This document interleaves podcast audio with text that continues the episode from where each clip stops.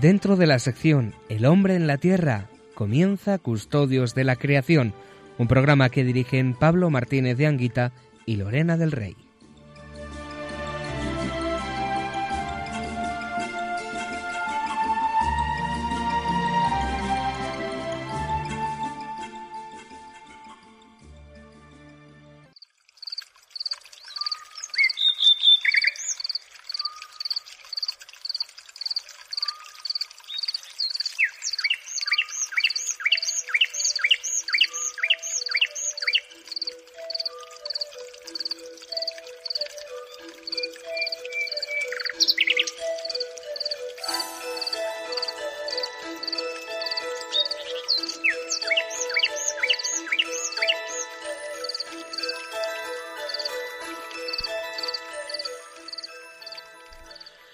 Hiciste la luna para medir el tiempo, señalaste al sol el momento de su ocaso, mandas la oscuridad y cae la noche, entonces rondan las fieras de la selva, y los cachorros rugen por la presa pidiendo a Dios su alimento. Haces brillar el sol y se retiran, van a echarse en sus guaridas. Entonces sale el hombre a trabajar, a cumplir su jornada hasta la tarde. Qué variadas son tus obras, Señor. Todo lo hiciste con sabiduría. La tierra está llena de tus criaturas.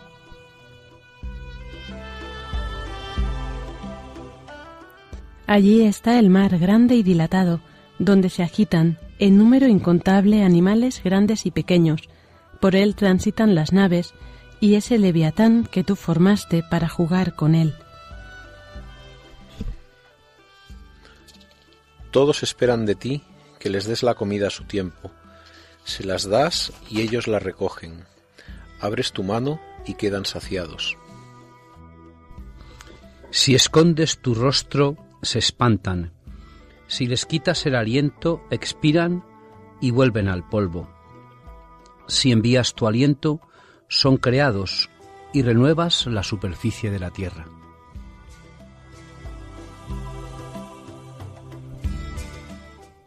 Gloria al Señor por siempre, alégrese el Señor por sus obras.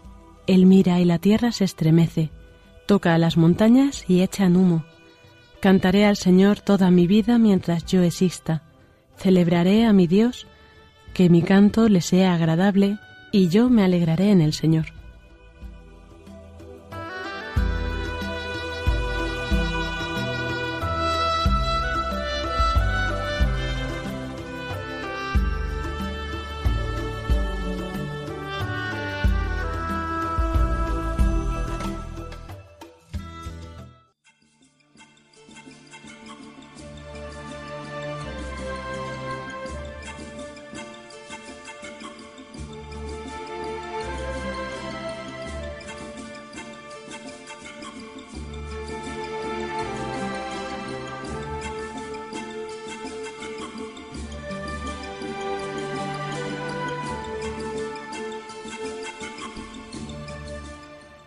Muy buenas tardes a todos vosotros, queridos oyentes. Bienvenidos un sábado más a este programa de Custodios de la Creación que hacemos pues desde este equipo para todos vosotros, para acercarnos a todos a esa realidad que nos rodea, a esa realidad, pero mirándolo con los ojos de Dios, ¿no? Desde mirándolo desde el Señor. Y pues por supuesto no estoy sola aquí, sino que gracias a Dios tengo pues compañeros que, que nos ayudan a caminar también en esta, en esta mirada. Entonces, pues buenas tardes, Pablo, ¿cómo estás? Hola Lorena, muy buenas tardes y buenas tardes a todos nuestros amigos oyentes. Pablo Martínez Anguita, que es profesor en la Universidad Rey Juan Carlos I y y bueno, pues nos acompaña siempre trayéndonos, a, acercándonos a los, desde la visión de la, de la Iglesia Católica, ¿no? La doctrina y luego desde su inmensa experiencia y sabiduría a todos los temas ambientales. ¡Hala, hala! cosas. También tenemos a Francisco Marcos. Buenas tardes, Paco. Buenas tardes, Lorena, Rebeca, queridos oyentes. Pablo, ¿qué tal estamos? ¿Cómo estás? ¿Qué tal? ¿Bien? Pues muy bien, aquí entrando ya en Custodios de la Creación de nuevo. Paco, que también es profesor, en este caso en la Universidad Politécnica de, de Madrid. Y bueno, pues junto con ellos realizamos este programa. El programa de hoy queremos que se centre un poco el otro día, el día pasado, como este programa es quincenal, pues la vez anterior eh, intentamos aproximarnos un poco a todos los problemas que hay con el abuso de los recursos, ¿no? Entonces, en concreto, para este programa vamos a ver, eh, seguimos un poco en, en, esa línea, pero viendo sobre todo lo que es lo que esto eh, cuáles son sus consecuencias finales, ¿no? Que es pues esa gran cantidad de desechos, de productos que, de residuos que se generan, ¿no? Entonces, pues para ello mm, tenemos una, una aproximación de, eh, de la Biblia, de que siempre nos ayuda aquí a introducirnos en el tema. Es de Isaías del capítulo 5. Dice, hay de los que acumulan una casa tras otra y anexionan un campo a otro, hasta no dejar más espacio y habitar vosotros solos en medio del país. El Señor de los ejércitos lo ha jurado a mi oído. Sí, muchas mansiones, grandes y hermosas, quedarán desoladas por faltas de habitantes, porque diez yugadas de viña no darán más que un tonel y diez medidas de semillas producirán una sola. Esto que puede parecer una amenaza realmente no es una amenaza, ¿no? Sino que es simplemente un aviso de lo que nos puede pasar si, si hacemos pues eso lo que estamos haciendo. Y esto es lo que vamos a ver en el programa de hoy.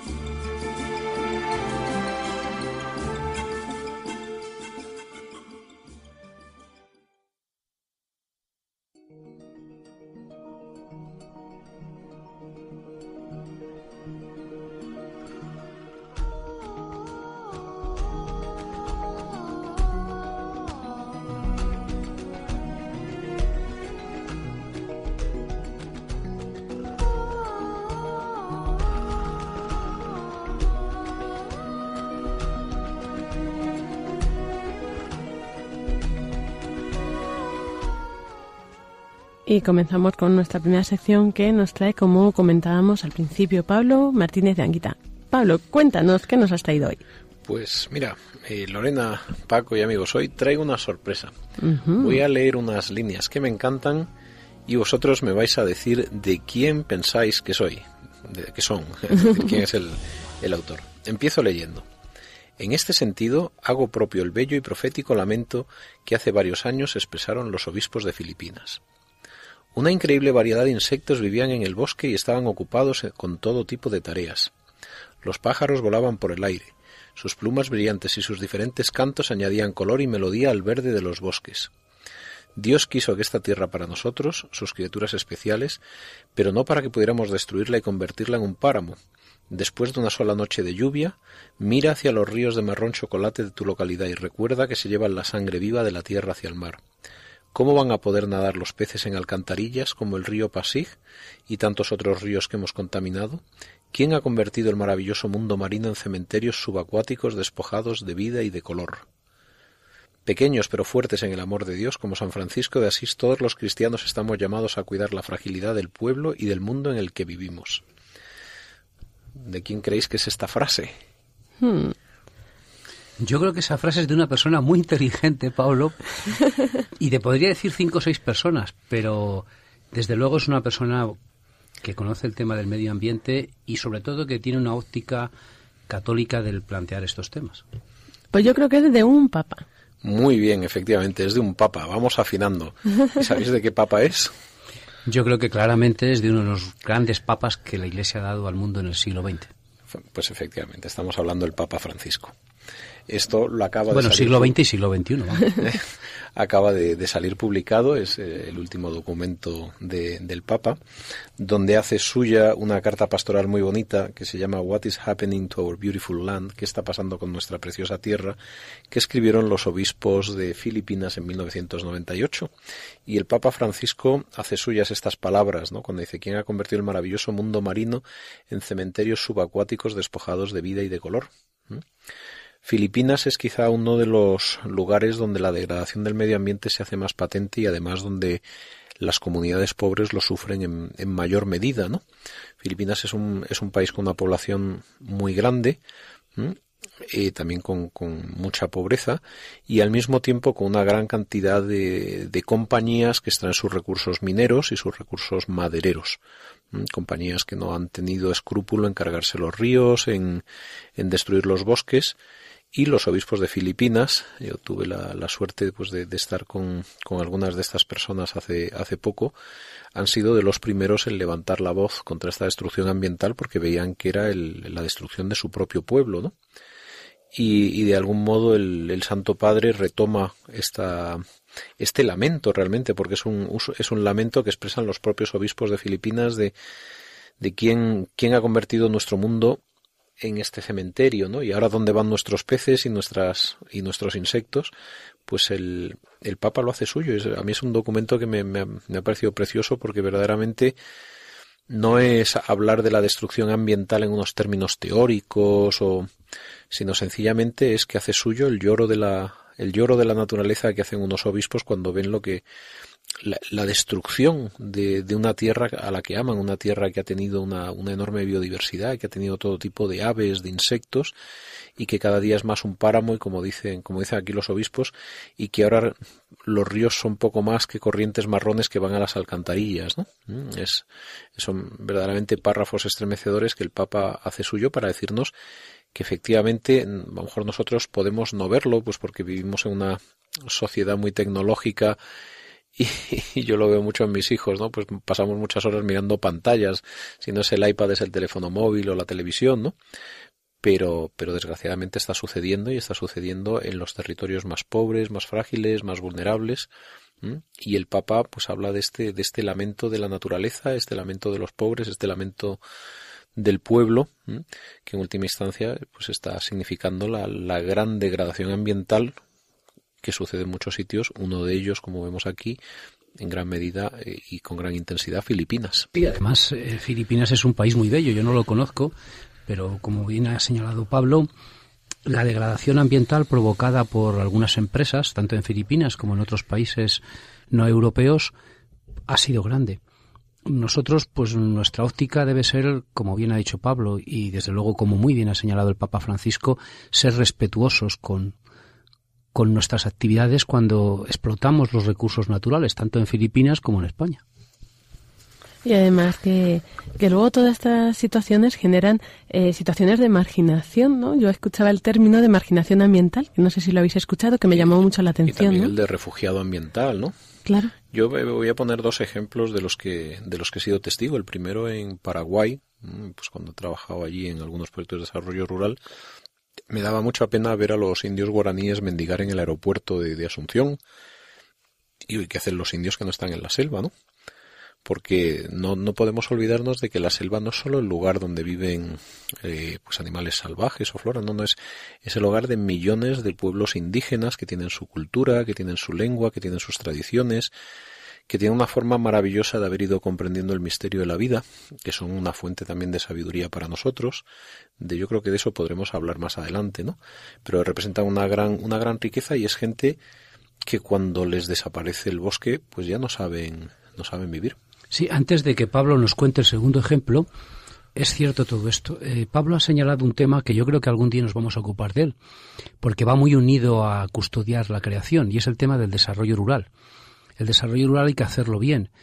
Uno de los grandes problemas políticos y sociales de los países emergentes de Latinoamérica son las grandes ciudades, donde, como muy bien ha dicho Pablo, los indígenas o gente pobre que vivía, pero vivía con cierta dignidad en sus pueblos, al ser explotados los recursos naturales de sus pueblos de forma totalmente poco respetuosa con ellos, han ido a vivir, engañados por quizá por la televisión, quizá por otras cosas, a las grandes urbes y allí pues han sido un foco de prostitución, un foco de malvivir, un foco de todo, ¿no?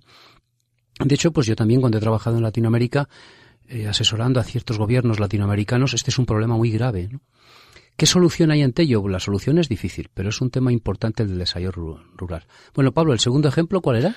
Bueno, iba a hablar de, esto mismo que he podido ver en África, ¿no? Que hay un otro problema grave que son las, eh, pues también compañías importantes transnacionales, eh, bueno, muchas de ellas indias, europeas, americanas o árabes, que están comprando las mejores tierras de cultivo, con lo que significa de éxodo de, de personas a las pues efectivamente a las ciudades, ¿no? Mm, aquí hay un, sin entrar en grandes cuestiones técnicas, pero hay un tema de propiedad. Mm, y cuando la, la, tierra tradicionalmente ha pertenecido a las comunidades, pero desde que existen los países en África, que es un concepto quizá más, más occidental, pues muchas tierras han pertenecido, han dejado de pertenecer a las comunidades para pertenecer a los gobiernos. Y los gobiernos pues las han, las han vendido a, pues a compañías extranjeras y todo eso pues va generando un, un éxodo de gente que tiene que abandonar sus tierras porque son compradas para producir comida para otros países.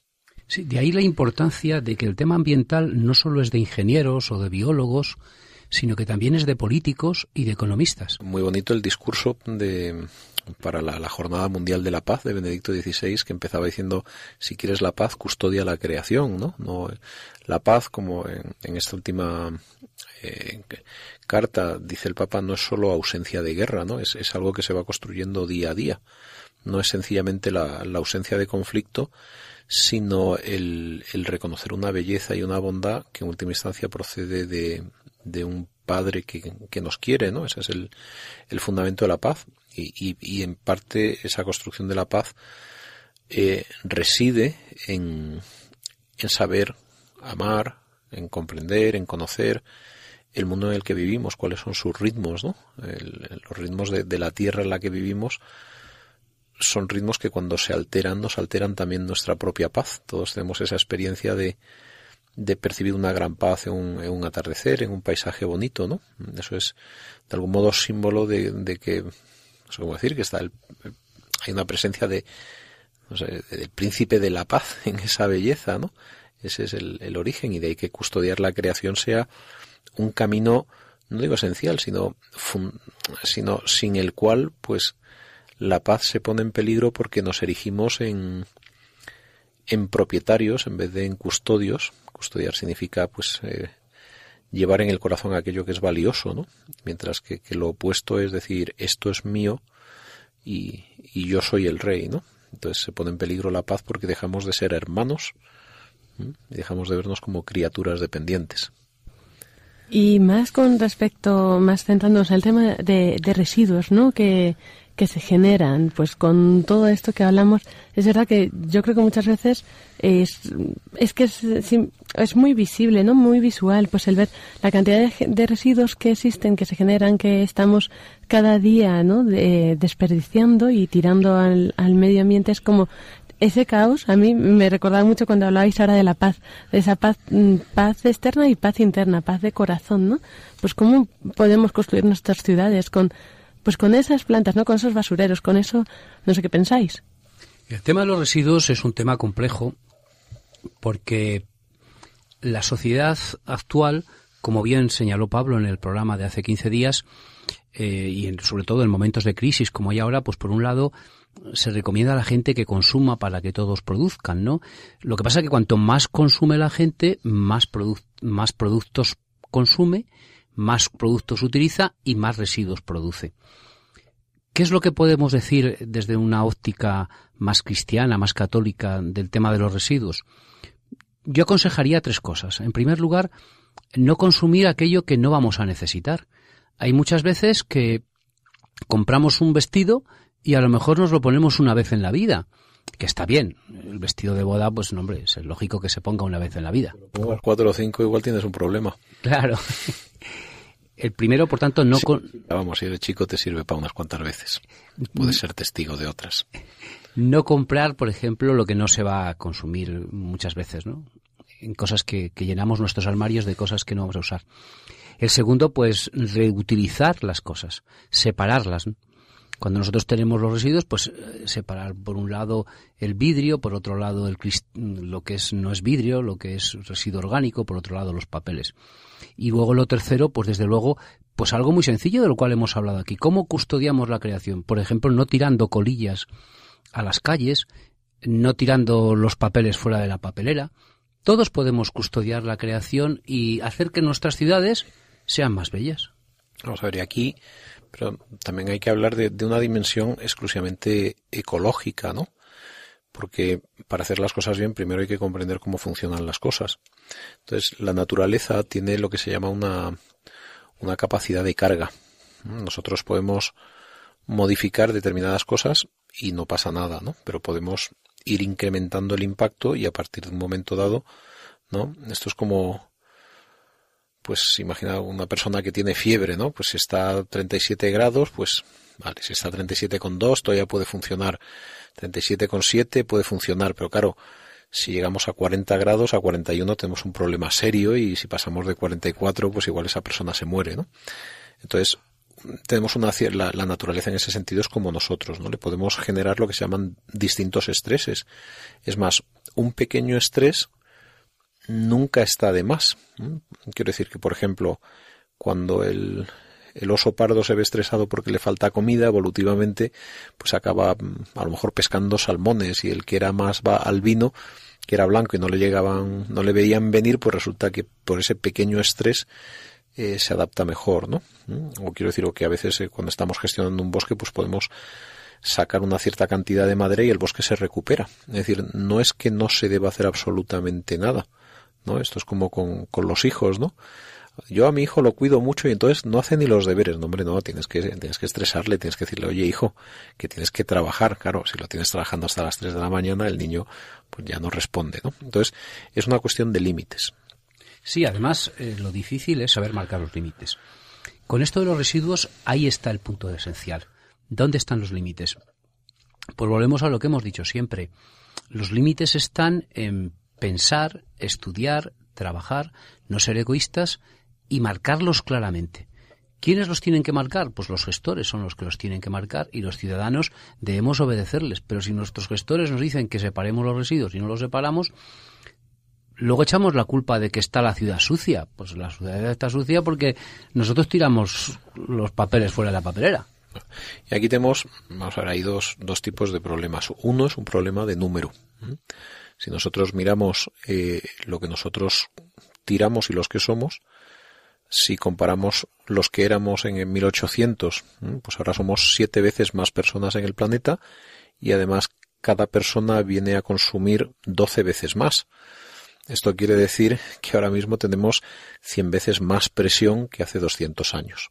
Este es un, este es un dato biofísico del cual hay que partir. ¿Esto qué significa? Que necesitamos tener 200 veces más cuidado. ¿Es posible tener 200 veces más cuidado? Pues, pues sí, sí. Ahora, ¿cómo está sucediendo ese cuidado? Pues básicamente ese cuidado viene muy de la mano en algunos niveles de viene muy de la mano del nivel de, de desarrollo y de conciencia que tenemos. Es decir, nuestras ciudades básicamente suelen estar limpias en España. Desgraciadamente, en aquellos lugares donde todavía la, pobreza sigue predominando, pues no, no han sucedido esos niveles de organización suficientes como para podernos hacer cargo de esa organización que exige ser 200 veces más pulcro que antes. ¿Podemos hacerlo? Yo creo que sí.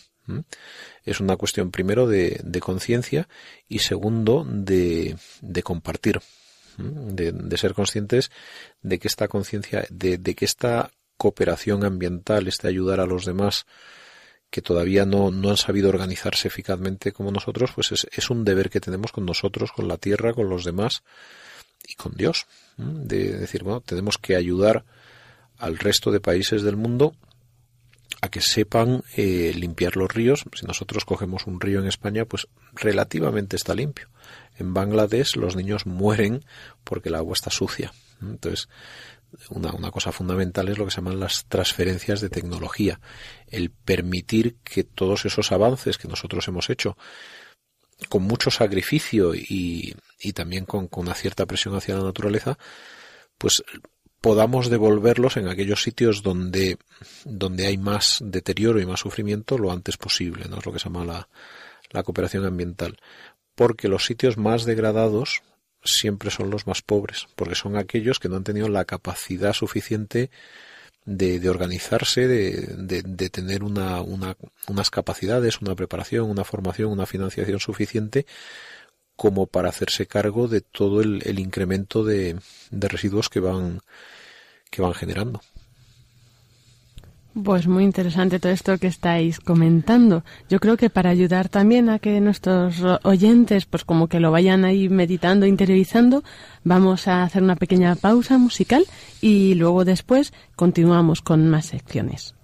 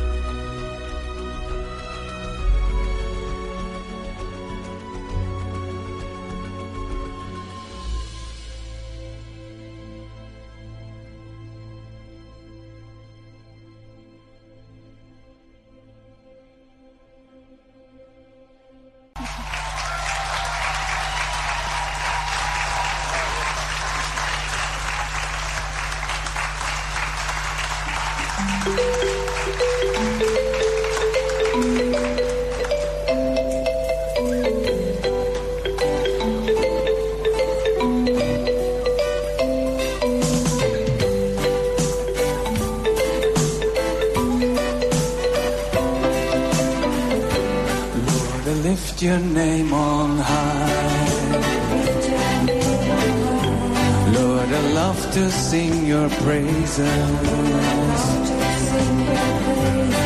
so glad you're in my life.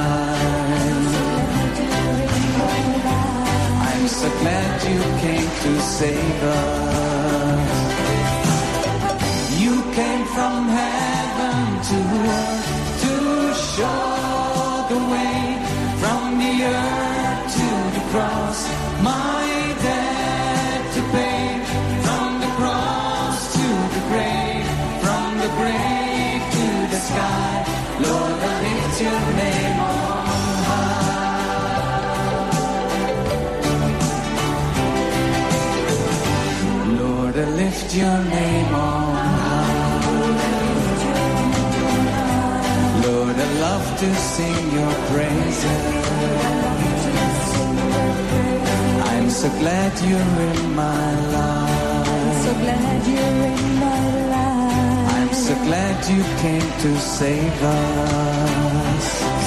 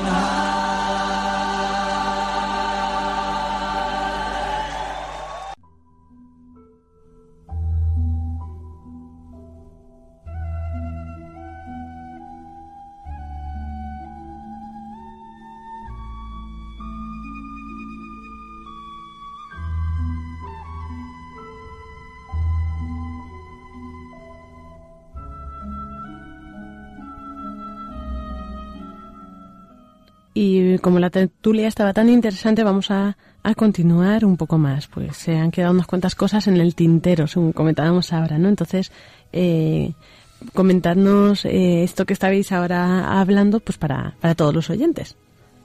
Sí, bueno, este, eh, Paco decía una cosa muy, muy interesante, y es que verdaderamente cuando hablamos de, de la relación entre pobreza y degradación, tenemos que, tenemos que pensar que hay muchos tipos diferentes de pobreza está la hay una pobreza digna que es aquella persona pues que, que vive como ha vivido pues en pienso por ejemplo en no, no creo que podamos hablar de que las, las tribus indígenas que, que, ahora viven una situación de pobreza no bien como han vivido siempre ¿no? lo que ha sucedido es que fundamentalmente desde desde comienzos del siglo XVIII hay una revolución industrial y ha habido una gran cantidad de personas que han modificado su forma de vivir en varios sentidos primero dependiendo más de la tecnología y segundo, pasando a un hábitat eh, más urbanizado. O cuando se han quedado en el campo, no tanto a, a vivir de una forma tradicional, sino una forma más mecanizada. Entonces, donde efectivamente se ven más los, los efectos de la degradación es en todo aquello que tiene que ver con lo que, con lo que ha sufrido un proceso de industrialización, pero que todavía no ha sufrido un proceso de reparación o de cuidado. Entonces, aquellas personas, por ejemplo, que viven en las megaurbes, suelen ser las más afectadas por los problemas ambientales, o las personas que viven en los campos que han sido alterados o que tienen efectos de estas grandes ciudades. no, necesariamente estamos diciendo que, que, toda persona que tiene poca renta es una persona mm, que vive en un territorio degradado. Lo que sí estamos diciendo es que la degradación ambiental suele traer una pobreza y sobre todo suele afectar a aquellas personas que son más eh, endebles en el sentido de que no tienen la capacidad o los medios para, para defenderse de una degradación ambiental generalmente vinculada a, pues a una industria y a unos cambios en el planeta. En esta línea que comenta Pablo hay un estudio ya antiguo del siglo XX realizado por los verdes alemanes, donde demostraron que en Alemania era más rentable dar dinero a las personas que vivían en los pueblos para que quedaran en los pueblos, aunque fuera dinero porque estuvieran solo viviendo allí, porque estas personas, algunas de ellas o muchas, iban a las grandes urbes, como bien ha señalado Pablo, y allí era muy caro mantenerlas. Algunas triunfaban, pero otras no tenían preparación intelectual ni estudios y se convertían en focos de delincuencia y de prostitución. Esos focos de delincuencia y prostitución costaban más dinero que lo que hubiera costado tener a estas personas ayudándolas y este es uno de los motivos en los que se basa la política agraria comunitaria, la famosa PAC. Se basa en varios puntos, pero uno de ellos es este.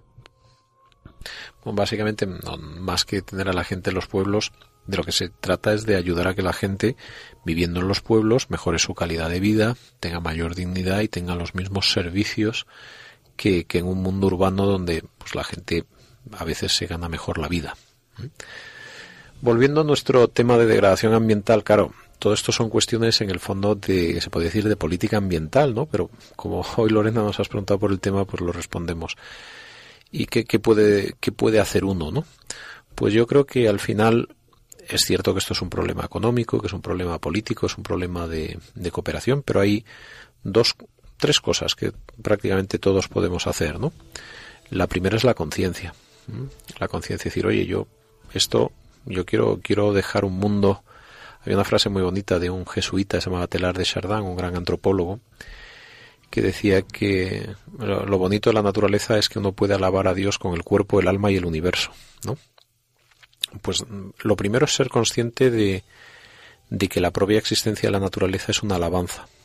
Es, es, es, algo maravilloso per se y es algo donde cuando siempre lo cuento, cuando uno alza los ojos al cielo porque ve un, un árbol bonito y se maravilla, ese es el, esa es el, la primera oración que hace uno, igual que un niño, oración en el sentido de hablar también de lo primero que, que, que, dice un niño es una exclamación, ¿no? Pues el comienzo de, para mí el comienzo de toda oración es una exclamación de asombro y de admiración. Y por lo tanto, sin, sin naturaleza no sabríamos prácticamente cómo rezar, sería una cosa tremendamente intelectual, sin, sin, sin comprender verdaderamente pues todas las cosas que vemos en la naturaleza de belleza, majestuosidad, minuciosidad, eh, todo eso es necesario para, para poder tener una experiencia de algún modo de, Dios en nosotros. ¿no? lo, primero es la conciencia. Lo segundo es la exigencia. Es decir, si esto es así, yo lo que quiero es pedirlo. Es decir, yo no tengo ni idea de cómo pueden hacer esto los responsables políticos, pero lo que quiero es que lo hagan bien. Entonces la conciencia tiene que llevar a, a la exigencia, al compromiso, porque es verdad que, es importante reciclar, pero y, todas las acciones pequeñas que tenemos que hacer, pero tienen esa doble dimensión. Una es que nosotros lo hacemos bien pero también es esa dimensión comunitaria de que lo que nosotros hacemos bien tiene el efecto de ayudar a que globalmente se haga mejor, ¿no? Y la tercera es la petición, decir, bueno, pues, eh, Señor, cuida, ayúdame a ser un, custodio de, de, tu creación en lo pequeño, pero para que ninguna parte del universo pueda dejar de pueda, pueda dejar de ser utilizada como parte de, de una alabanza de mí hacia ti, ¿no? Que, que todo, que toda la belleza, que no se pierda belleza para que toda ella cante tu nombre, ¿no? Y además eh, la oración, como bien señala Pablo, cuando nosotros rezamos a Dios pidiendo por nuestra esposa, por nuestros hijos, por nuestros padres, eso nos lleva a que después, cuando hemos acabado la oración, realmente pensemos en ella y hagamos algo por ella. Por eso, mm, rezar para pedir que haya custodios de la creación es bueno, porque es una forma de que yo me planteo cuando lo pido que a lo mejor yo puedo ser un custodio de la creación. O sea, yo digo, voy a rezar para que el mundo esté limpio. Pues de alguna manera es que yo tengo ya la conciencia de que deseo que el mundo esté limpio. Voy a rezar porque mis nietos, mis hijos, vean la belleza que yo he visto en Castilla, o en Paraguay, o en la China. Pues eso, cuando lo rezo, de alguna manera yo ya soy consciente de ello. De ahí la importancia que en este tema, como en todos los temas, tengamos la conciencia rectamente formada. Y en esto, Lorena y queridos oyentes, tenemos que dar gracias a Dios, porque la doctrina de todos los papas del siglo XX y de los papas del siglo XXI es muy clara. Tenemos que custodiar la creación.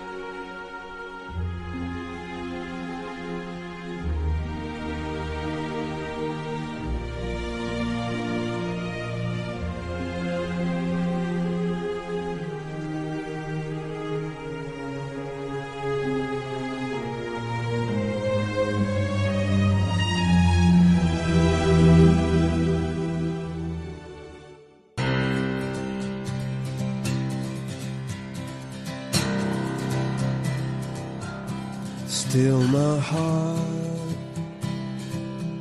and hold my tongue.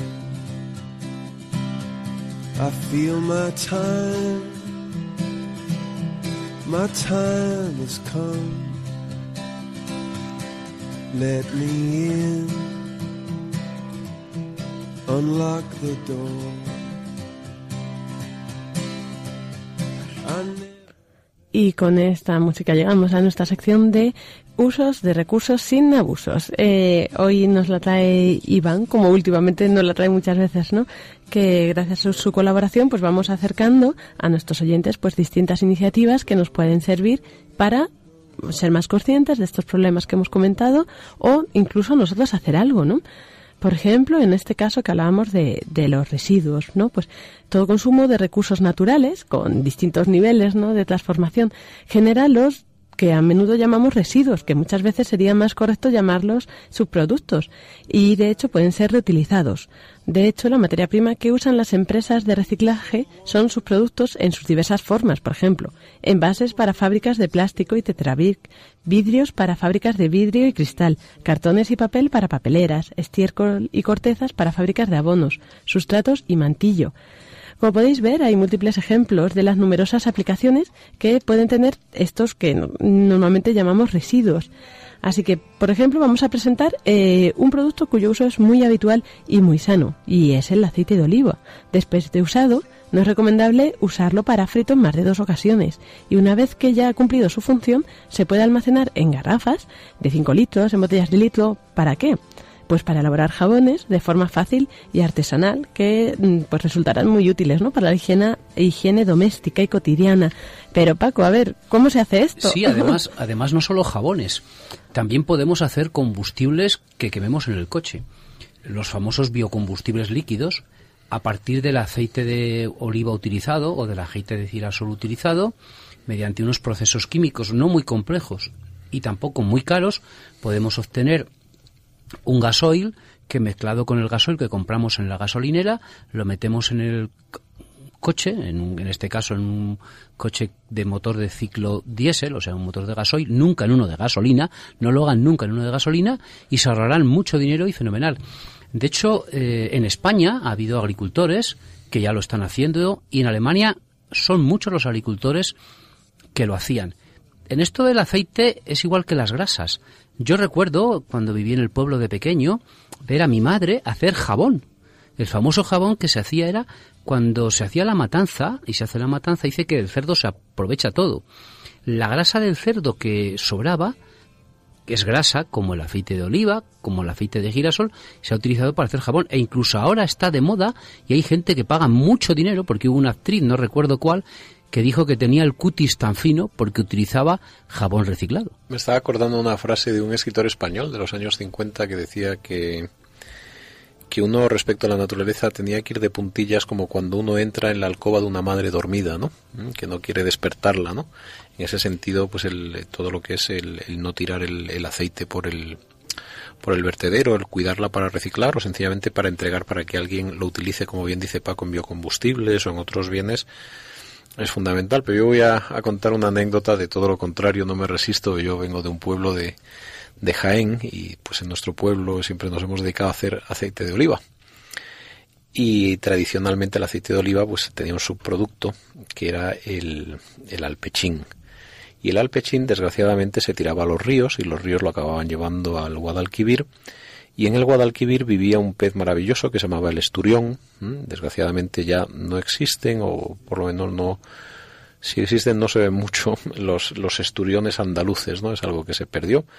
¿m? Y del esturión sale, eh, no en España, pero sí donde todavía quedan algunos, que es en el, en el Cáucaso, sale el caviar. Entonces con, con el aceite de oliva mal utilizado nos cargamos algo de valor que era el caviar español. ¿m? Pues eh, dentro de esta anécdota, con el tiempo la gente se fue dando cuenta que ya no podíamos tirar el alpechín a los ríos. De hecho, en España verdaderamente hemos utilizado mal los ríos. Yo cuando alguna vez voy al Pilar, ¿eh? yo le voy a preguntar, ¿el, el Pilar de, junto a qué río está? ¿Eh? Todos sabemos que está junto al Ebro. Pero yo pregunto, ¿la entrada del Pilar de Zaragoza está del lado del río o del contrario? Como que del lado del río del sí, contrario. sí, sí. Cuando tú vas por el río. Encuentras la entrada a la basílica Sí, o lo que está del lado del río es la parte posterior de la basílica. es la parte posterior. La parte posterior. Bueno, pues la mayor parte de otras ciudades europeas siempre han concebido los ríos como arterias.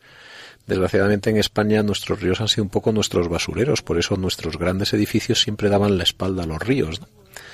¿Eh? Y, y por eso, pues por ejemplo, catedrales tan bonitas como que podían tener una entrada. La catedral de Palma Mallorca es preciosa porque está mirando al mar, ¿no? ¿Eh? Sin embargo, pues aquí tenemos el, el ejemplo un poco de la consideración que tristemente pues hemos tenido de- del río como aquello que se llevaba toda nuestra basura y por lo tanto no era el sitio donde uno hacía la gran fachada sino lo que sobraba ¿no? bueno pues así también era en mi tierra con el aceite de oliva y la gente vertía el alpechín ¿no? pero había un señor en mi pueblo que, se quería ganar la vida, que era pobre, y entonces él se ponía en, en los arroyos del pueblo con una, una especie de red de cazar mariposas. Y como saben ustedes pues la grasa como es menos es menos pesada que el agua sobrenada. De hecho al sobrenadar suele formar una película que esto se, se ve fácil porque hay como una especie de arcoíris pringoso a veces cuando está la, la grasa sobre el agua. Y entonces este hombre con esta rejilla iba retirando toda esa grasa y le iba metiendo en garrafas porque era todo el residuo que él lo, él lo reciclaba lo metía en lo metía en bidones y lo iba quitando y lo iba vendiendo. Y ahora viene lo gracioso. ¿Y saben a quién lo vendía todo ese residuo pues sucio y asqueroso de los ríos? Para que no digan que no hemos reciclado, lo vendían a los churreros de las ferias. Entonces, todos los que hemos comido churros de niños, pues el aceite venía, si era de mi pueblo, pues venía precisamente de, de toda la porquería vertida a los ríos, ¿no? Imagínense cómo iban, ¿no? Yo creo que, bueno, ya gracias a Dios somos bastante más limpios, ¿no? Pero bueno, ese era el reciclado antiguo, ¿eh? y que hoy ya lo hemos mejorado. Yo les voy a contar otra anécdota también muy parecida a esta. En Andalucía, con el aceite que estaba un poco degradado, los taxistas eh, lo mezclaban bien tratado con, con el gasoil y a lo mejor echaban por cada 100 litros de gasoil un poquito de aceite degradado y el autobús funcionaba perfectamente. De tal manera que cuando vino un turista, y esto lo, me lo contaron, yo no lo presencié, pero me lo creo, este era un hombre que trabajaba en temas de perfumes. Entonces montó en un taxi que quemaba una pequeña cantidad de aceite de, de aceite de oliva, no pasaba nada al motor ni nada. Y el hombre salió diciendo que los taxis de España olían todos lo dijo bien, no, en plan crítico, olían todos aceite de oliva y a fritanga. Y es que al quemarse en el coche el aceite de oliva, pues daba un pequeño olor. El resto de los pasajeros, pues nosotros, yo he montado a lo mejor en ese mismo taxi y no me he dado cuenta. Hay que tener un olfato muy fino. Bueno, la cosa es que los aceites son, son un ejemplo de cómo, por una parte, tecnológicamente, lo que decíamos antes, ¿no? Tenemos una capacidad para, para reutilizar, porque verdaderamente un residuo muchas veces lo que nos pone esto de manifiesto es que sencillamente algo que podemos volver a utilizar de otra forma, ¿no? Y hoy en día, pues con, con, todas las posibilidades que nos brinda la tecnología, ya no hace falta que lo volvamos a reutilizar en los churros de las ferias, podemos utilizarlo en, en, otras cosas, ¿no? Tenemos esas posibilidades y de algún modo tenemos que ser conscientes y buscarlos para darles el mejor uso. Yo creo que un poco lo que puede resumir a lo mejor esta sección es pues eso, como que tenemos que poner todos nuestra creatividad pues al servicio de esto del medio ambiente, pues eh, con lo tan famosamente conocido de las tres R's, ¿no? Reducir, reutilizar y reciclar, que creo que es, pues, el, sobre todo reducir, ¿no? Disminuir consumos. Luego, eh, reciclar, pues, en la medida de lo posible, pues, mmm, volver a utilizar las, las cosas, ¿no? Bueno, perdón, reutilizar es volver a utilizar, eh, pues, los envases o, mm, las materias y luego reciclar sí que sería cambiar el uso, ¿no? O sea, usar un, uno de los recursos, pues, que, pero con otro uso distinto. Sí, es que, como ha dicho Pablo ya también y Lorena, realmente el concepto es muy claro. Cualquier residuo se puede convertir, cualquiera, con la tecnología que tenemos ahora, el 90% de los residuos, en un recurso. Por eso los residuos a veces hay que llamarlos subproductos, como bien habéis dicho. Eso es lo que hace la naturaleza, ¿no? Cuando cae una hoja, la vuelve a transformar en humus, ¿no? De algún modo de lo que estamos hablando aquí es de actuar como la naturaleza, de que lo que son nuestras hojas, lo que son nuestros productos de desecho, podamos entregarlos de tal forma que la naturaleza los asimile para que otra vez vuelvan a ser parte del ciclo de la vida. Es que la naturaleza, como hemos indicado en otros programas, nos da siempre grandes lecciones. La naturaleza es una gran reutilizadora. Bueno, pues yo con esta lección me voy a casa ya aprendido. to say your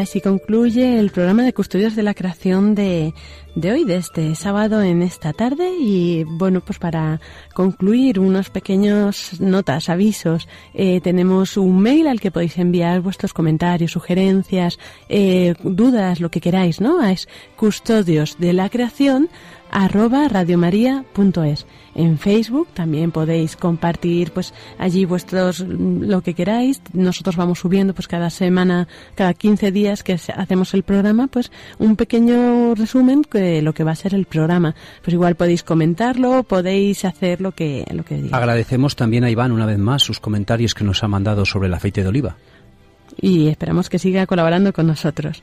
Pues muchas gracias Paco por tu colaboración en este programa. Muchas gracias a Pablo también. A ti, Lorena. Y esperamos eso que sigamos haciendo muchos más programas. Y vamos ahora a concluir con la oración con el cántico de las criaturas. Omnipotente, altísimo, bondadoso Señor, tuyas son las alabanzas la gloria y el honor. Tan solo tú eres digno de toda bendición, y nunca es digno el hombre de hacer de ti mención. Loado seas por toda criatura, mi Señor, y en especial loado por el hermano Sol, que alumbra y abre el día, y es bello en su esplendor, y lleva por los cielos noticia de su autor. Y por la hermana Luna, de blanca luz menor, y las estrellas claras que tu poder creó, tan limpias, tan hermosas, tan vivas como son, y brillan en los cielos, loado mi Señor. Y por la hermana Agua, preciosa en su candor, que es útil, casta, humilde, loado mi Señor, por el hermano fuego, que alumbra al irse el sol, y es fuerte, hermoso, alegre, loado mi Señor. Y por la hermana tierra, que es toda bendición, la hermana madre tierra, que da en toda ocasión las hierbas y los frutos y flores de color y nos sustenta y rige, loado mi Señor. Y por los que perdonan y aguantan por tu amor los males corporales y la tribulación, felices los que sufren en paz con el dolor, porque les llega el tiempo de la consolación. Y por la hermana muerte, loado mi Señor, ningún viviente escapa de su persecución. Hay si en pecado grave sorprende al pecador. Dichosos los que cumplen la voluntad de Dios. No probarán la muerte de la condenación, servidle con ternura y humilde corazón, agradeced sus dones, cantad su creación, las criaturas todas, loada mi Señor. Amén.